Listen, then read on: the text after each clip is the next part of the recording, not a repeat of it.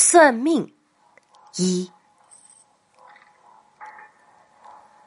令命理师尴尬也是最让其害怕的事情，恐怕就是自己的推算被人当面拆穿。而此时此刻的我，就正在面临这个问题。当女孩打开工作室的门，径直走到我面前的时候，我就不自觉的提高了警惕。她的脚步坚定而沉着。看起来不像是很容易被别人牵着走的人，应该是个不太好对付的顾客。你好啊，我叫肖飞，我想算算我的感情运。女孩开门见山，我详细的询问了她的生辰，又让她在一堆卡牌里随意抽取了一张，看着牌面。我略微思考了一会儿，便解析起来。呃，这张牌很复杂，结合你的星盘嘛，可以看得出你从远方归来，在半年前有了男友，但是你们的感情一直处于若有若无的状态，而且呀，你们的感情在最近突然有个非常大的障碍出现。我口若悬河的说着。脑袋里尽量再想一些泛泛的话，让自己的预测更加丰满一些。你说的好准啊！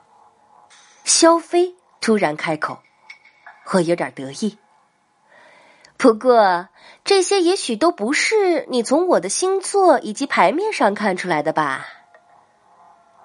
他狡猾的一笑，我有些错然。不过这种情况时有发生。许多人花钱来算命，图的就是挑战命理师的快感，所以我并没有表现的十分慌乱。呵呵，我有新男友这件事情是从我戒指佩戴的手指和磨损程度判断出来的吧？毕竟是黄金戒指嘛，半年左右就很容易刮花的。我的皮鞋是米兰刚刚上市的春款。目前国内还没有卖，像鞋这样的东西，一般很少有人通过网上代购的，所以你断定我从很远的地方回来。呵呵，当个命理师的确挺不容易的哈，不仅要夜观星象，还要抽空看看时尚发布会呢。肖飞得意的看着我的眼睛，我努力让自己保持微笑，并且与他对视。最后，关于我感情的问题，来这里的人一般都是感情出问题才会找你的吧？不错，我的确是因为男友而来，我们闹翻了，大吵一顿。我出国去散心，回来后他就消失了。我要你帮我把他给我找出来。哦，也许我帮不上你什么忙，我是命理师，不是感情顾问，更不是私家侦探。我摆出一副送客的姿态。不，你一定能，因为我要找的人是魏岭。肖飞冷冷的说。我愣在了当场，尽管我努力撑着，但嘴唇还是忍不住颤抖起来。魏岭是我的初恋，前男友，或者说是我唯一的男友。当初就是因为他的离开，我才放下了挚爱的画笔，整天用研究星座来麻醉自己。哼，我不会帮你的，请回吧。我态度坚决。你一定会的，因为你比我了解他，而且你并没有放下他。凭借着对他的了解以及你过人的推理能力，你一定能马上找到魏岭，而且。我会给你很多钱。肖飞留下了电话号码，转身将要离去。啊，这是他的一贯把戏。上次魏岭就是这么离开我的。我悠悠的说：“你忘了吗？我是金牛座，我一定要找到他，当面要个说法。”肖飞。态度很坚决。被抛弃的前女友帮着被前男友再次抛弃的现女友找男友，这绕口令般的句子不仅逻辑不通，而且是多么的荒唐。更荒唐的是，我居然启动了车子，朝着魏岭的工作室驶去。我给自己的解释是，我仅仅是去看热闹的，而且肖飞答应给我一笔不少的钱。魏岭是一名设计师，脑子里总想着稀奇古怪的东西。他租了艺术区的一间仓库做工作室，还雇了一个大三的学生小林当助手。啊，也许能从他的助手那里找出点线索来吧。我对自己说，抱着不太大的期望，向着艺术区开去。工作室的门倒插着，但我知道小林在里边，因为他的摩托车就锁在一旁。两年前，我和魏岭谈恋爱的时候，小林就在拼命攒钱买这辆车子，这是他的命根子，他是不会放到自己视线以外的地方。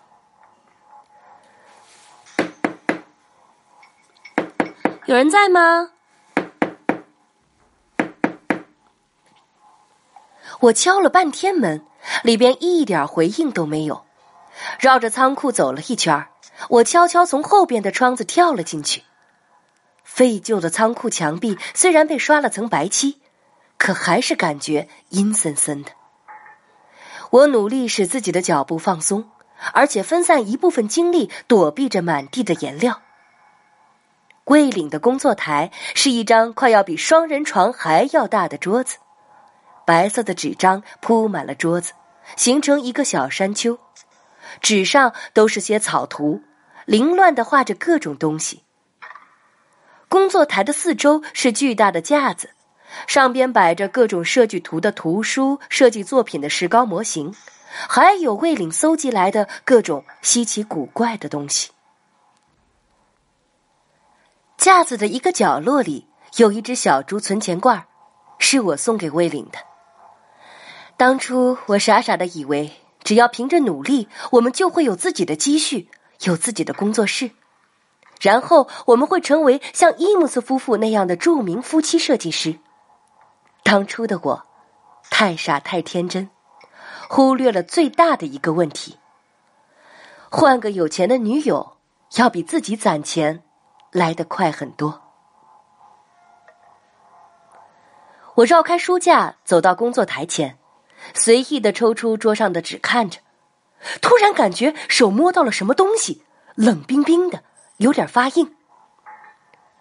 我缓缓的翻开了那张纸，是一双眼睛，它在恶狠狠的盯着我，眼里一点生机都没有，但却迸发出逼人的怒气。我用尽全身力气，发出了一声尖叫。叫声在空旷的仓库里反复折射，形成了令人战栗的回音。我吓得瘫坐在了地上，我把手在地上使劲擦着，似乎上边沾染了很多死人的气味。我报了警，并且顺手给肖飞打了电话。不到半个小时，警察和肖飞便都到了现场。警察让我去指认现场。当尸体身上的纸被一张张揭开的时候，我和肖飞都认了出来，死者正是小林。小林的尸体背部有道刀伤，直刺心脏。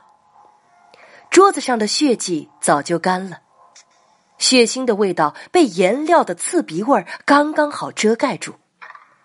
我突然发现，刚刚盖在小林身上的一张纸有点奇怪。便走过去仔细看了看，在现场，刑警几乎没有找到任何有效的证据。不过，从周边几个工作室了解到，魏岭最近似乎经常和小林吵架。从刑警的言语中，我们感觉到失踪的魏岭已经成了最大的犯罪嫌疑人。从警察局做完笔录出来后，肖飞看起来放松了很多。真可惜啊，小林是个很有前途的设计师，非常有灵性呢。哼，是吗？不过看起来你并不害怕看到死人啊。我说：“哦，看不出来吗？